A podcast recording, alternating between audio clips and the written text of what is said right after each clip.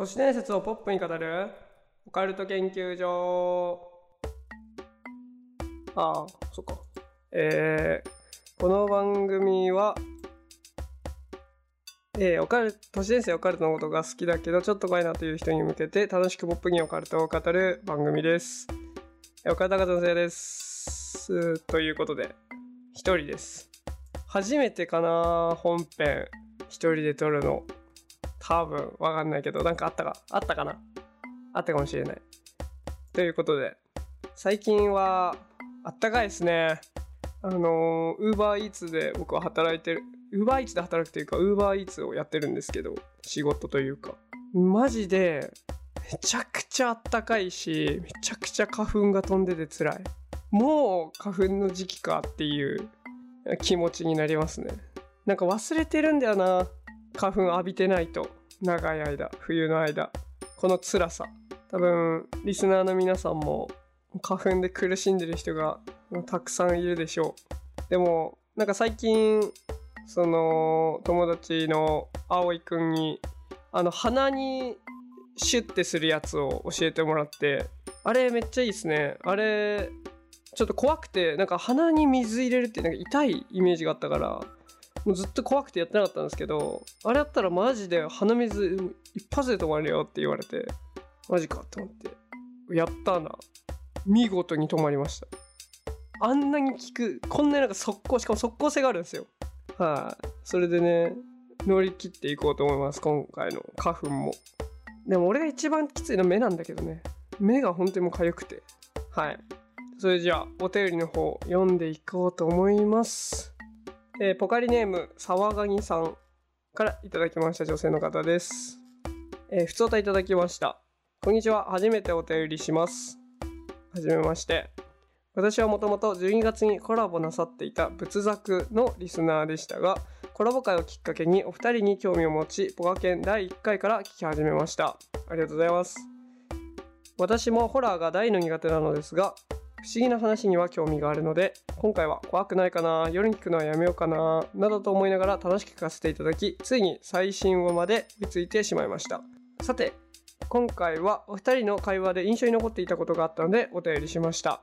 それは180回の今年の抱負の回でせやさんが留学することについて何が不安なの楽しみしかないというような内容をお話ししていたことです。私もせやさんの挑戦ほど大きくはないですが4月から環境を変えて挑戦することがあり心配性な性格もあるためワクワク3割不安7割という感じでした。どちらかといえばともやさんに共感するタイプです。せいさんのキラキラした思いと前向きな発言に勇気づけられました。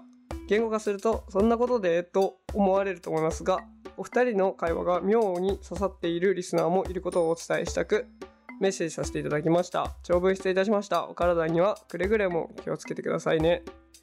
というお便りいただきましたありがとうございますまさか仏作さんから来ていただけるなんてありがとうございますだいぶこう毛色が違うラジオなんでね いやーほんとありがたいですねえっ、ー、と、あ、そっか、留学のやつですね。いやー、なんか楽しみしかないって言ってますけどね。いや、言霊なんで、これは。さすがにね、不安ゼロではないですからね。あ、もうこれも言霊なんで、なかったことにするんですけど、後で。いや、やっぱ、ぶっちゃけ、全く全くじゃないけどやっぱり全然ね言語がね伝わらない国にポンと一人で行くんで不安要素いっぱいありますね実は なんかビザの申請？ビザの申請をなんかマルタは現地でするらしくて俺スーパーのラフな会話すらちょっと怖いのに公的な何て言うのその文書のやり取りとかのを英語で向こうでやるのかって思ってちょっと不安です。まあでもね結局ね不安なところなんて探したら無限にあるんで、まあ、正しいところに目を向けたら楽しいことしか考えなくていいんでね。いやもう楽しみですよ。海も綺麗だろうし。いろんな人がいるのがすごい楽しみ。早く喋りたい。喋れないけどね最初は。ご飯とかもね合うかな合わないかなとかも思ってたりするけどでもイタリアンだから多分美味しいでしょうとかね。何があるんだろう。もう2ヶ月切りましたついに。留学まで。あんまり実感ないんですよね正直。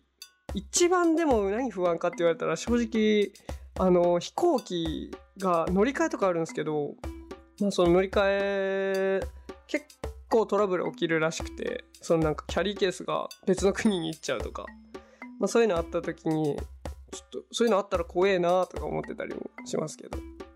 まあまあまあ楽しみです。はい。ということでありお便りありがとうございます。オカルトの話しますか。というわけで第100え？第194回スタートです。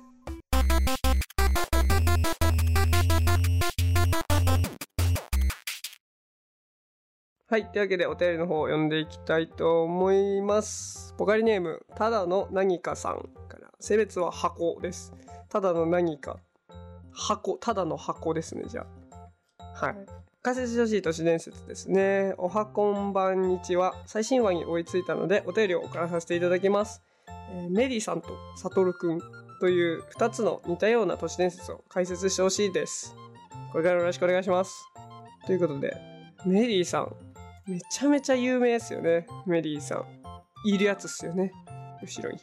知らない一応みんな知ってると思うけど一応知らない人のためにえっ、と本文ね話していこうと思います。えー、ある少女が引っ越しの際古くなった外国製の人形メリーを捨てていく。その夜少女に電話がかかってくる。その内容は以下のようなもの。私メリーさん今ゴミ捨て場にいるの。少女が恐ろしくなって電話を切ってもすぐまたかかってきます。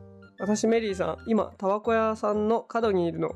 そしてついに私メリーさん今あなたの家の前にいるの。という電話が。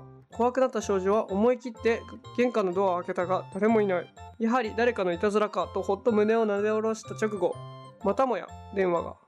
私メリーさん今あなたの後ろにいるの。というね。やつです。これなんかこの今私あなたの後ろにいるので終わるのがまあ基本パターンらしいんですよ。で派生でなんかいっぱいあるらしい実は。えー、まず1個振り向いたら殺されてるっていうところまでちゃんと書くパターン、えー少女が刃物で刺される。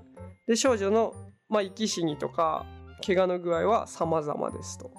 とかまあ、マンションが舞台で電話のたびに自分の住む階に近づいてくるっていうパターンがあったりなんか無限にパターンありますね。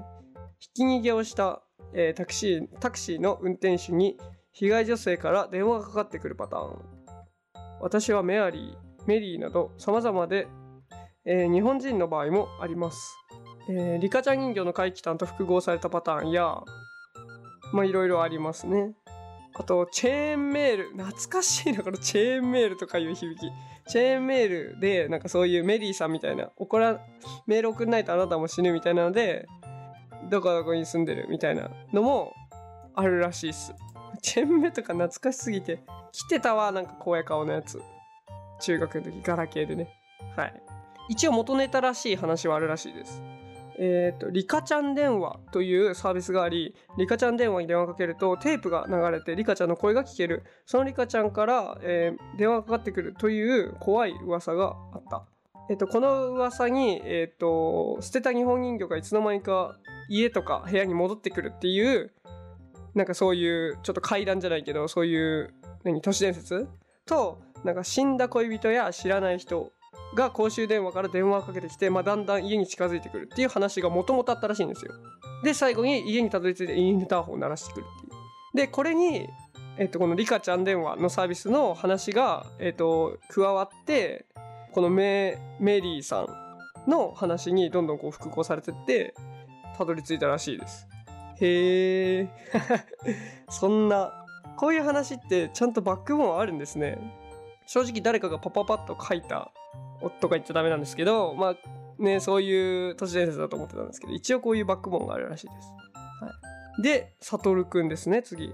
僕サトルくんを全く知らなかったんだけどちょっと、えーじゃあ本文の方話していきます。えー公衆電話に10円玉を入れて自分の携帯番号にかけるつながったら公衆電話の受話器から携帯に電話に向けて「サトルくんサトルくんおいでください」と唱えるそれから24時間以内にサトルくんから携帯電話に電話がかかってくる。電話に出るとサトルくんから今いる位置を知らせてくれる。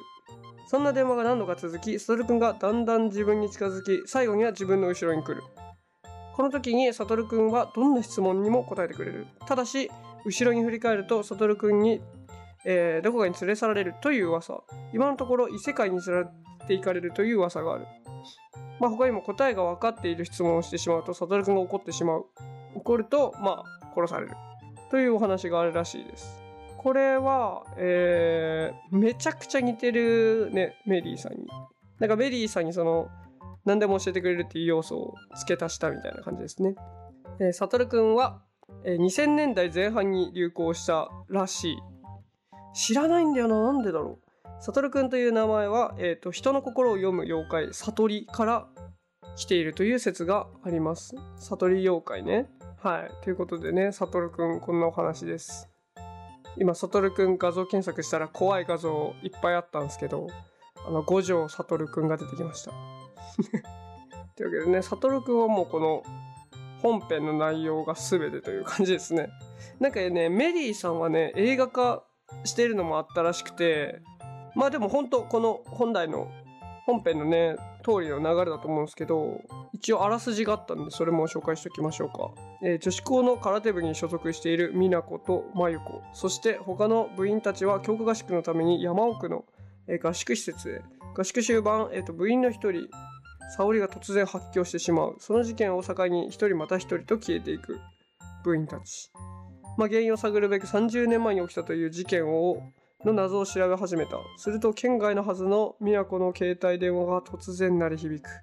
えー電話に出た。美奈子に受話器の向こうから「もしもし私メリー今向かってる」と少女の声が聞こえてくる。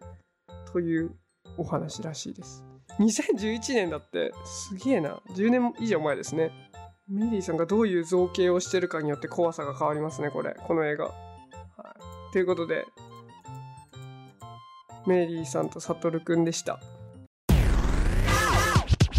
はいということで第194回でした。あそういえばなんかなんか月末になんかオフ会かな？なんか飲む？飲むみたいな。リスナーさんと。みん集めてかな？ちょっとねそれの詳細がね俺ちょっとまだしっかり把握してなくて告知できないんですけど一応なんか告知しとかないとどんどんどんどんね後ろになってったらいきなりだと参加できねえってなる人がいるかもしれないんでなんかね3月の末に飲み会みたいなのをするかもしれません。詳しくは次回のラジオでともやさんが多分解説解説っていうかあのー言ってくれると思うんでそれを楽しみにしてください。俺もあんま詳細分かってないです。どうなのって感じなんですけどね。主催者なのに。まああと3月ああもうポッドキャストフリックス。明日明後日しあさって。しあさってなんだ。はえということでねポッドキャストフリックスもちょっといろいろ面白いネタを仕込んでいってるんで。まあもうチケット売れちゃってるからぜ来てくださいねって言ってもという感じなんですけどまあぜひ会いに来てください。あの中入んなくても多分なんかうまいことコンタクト取ってくれれば普通に話したりはできるんでね。